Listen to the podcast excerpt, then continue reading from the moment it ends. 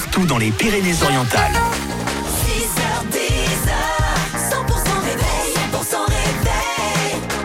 Bon courage bien sûr pour attaquer cette nouvelle journée de travail, jeudi 22 février 8h. Bonjour Karine.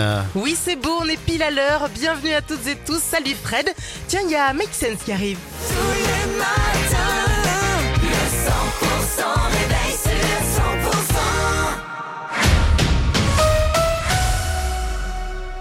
journal, c'est avec Margot Alix. Bonjour Margot. Bonjour Karine, bonjour à tous. Gabriel Attal veut élever l'agriculture au rang des intérêts fondamentaux de la nation.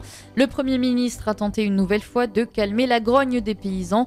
Hier, il a annoncé une nouvelle loi Egalim d'ici l'été, 150 millions d'euros d'aide pour la filière de l'élevage et les aides de la PAC versées avant le 15 mars prochain. Deux autres clarifications aussi qu'attendait la profession, l'interdiction des importations de produits traités aux néonicotinoïdes d'une substance, interdite en Europe, mais dont les importations restaient possibles, mais aussi de très lourdes amendes pour deux centrales d'achat qui n'ont pas respecté la loi Egalim. Réaction d'Axel Tranvan du syndicat FDSEA. C'est quelque chose qui aurait dû être fait depuis très longtemps. Pourquoi il a fallu cette colère? Pourquoi cette loi Egalim qui commence à avoir des années Pourquoi elle n'a pas été respectée? En France, vous ne respectez pas une loi, vous êtes d'entrée sanctionné. Pourquoi on a laissé faire?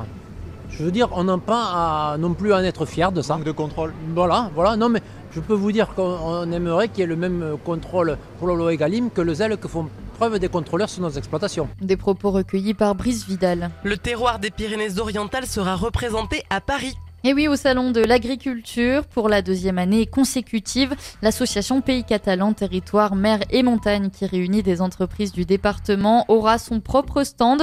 Il y aura trois temps forts hein, pour cette année, avec la déambulation mardi de la confrérie de la commande majeure du Roussillon, l'inauguration du stand le jeudi et la, nouvelle, euh, la nouveauté de cette année, eh bien, c'est la participation vendredi des toques blanches du Roussillon pour présenter la gastronomie catalane, une vraie vitrine hein, pour le département. On écoute Ludovic Servant, président de l'association Pays Catalan Territoire, Mer et Montagne. On a des Catalans qui sont partout dans le monde hein, et on l'a vu, hein, c'est un peu comme dans toutes les régions.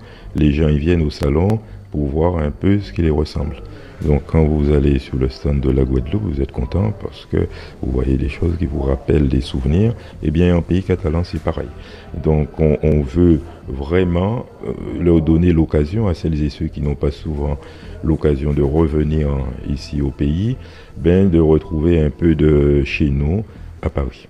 La maison des Clos, encore le domaine du Mouton Noir aussi, euh, seront aussi présents sur le stand de l'association. Un incendie d'immeuble maîtrisé à Perpignan. Le feu s'est déclaré hier en début d'après-midi dans une résidence de 5 étages. Alors les flammes sont restées confinées à la cave, mais des dégâts électriques ont été constatés. Entre 20 et 25 personnes devront donc être relogées temporairement. Un pompier a lui été légèrement blessé et transporté à l'hôpital de Perpignan pour des soins. L'intervention au total a mobilisé 36 sapeurs-pompiers qui ont rapidement maîtriser la situation, limitant ainsi les dommages.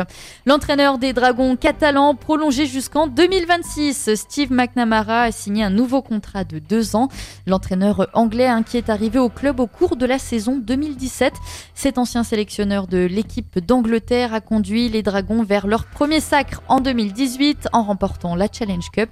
À noter que jamais un entraîneur chez les Dragons n'a tenu autant de temps. Et dans le reste de l'actualité, Margot? Eh bien, 80 ans jour pour jour après leur exécution par les nazis, le résistant communiste étranger Misak Manouchian et 23 de ses compagnons d'armes sont entrés hier au Panthéon. Un hommage ultime à ces combattants de l'ombre. Les cercueils de Misak Manouchian et de son épouse Mélinée, résistante et survivante comme lui des massacres d'Arméniens dans l'Empire ottoman, ont donc franchi hier ensemble les portes du Panthéon après une procession de plusieurs centaines de mètres portée par euh, des soldats de la Légion étrangère. C'est la fin de ce journal. Vous pouvez retrouver toute l'actualité et réécouter les journaux sur 100%.com.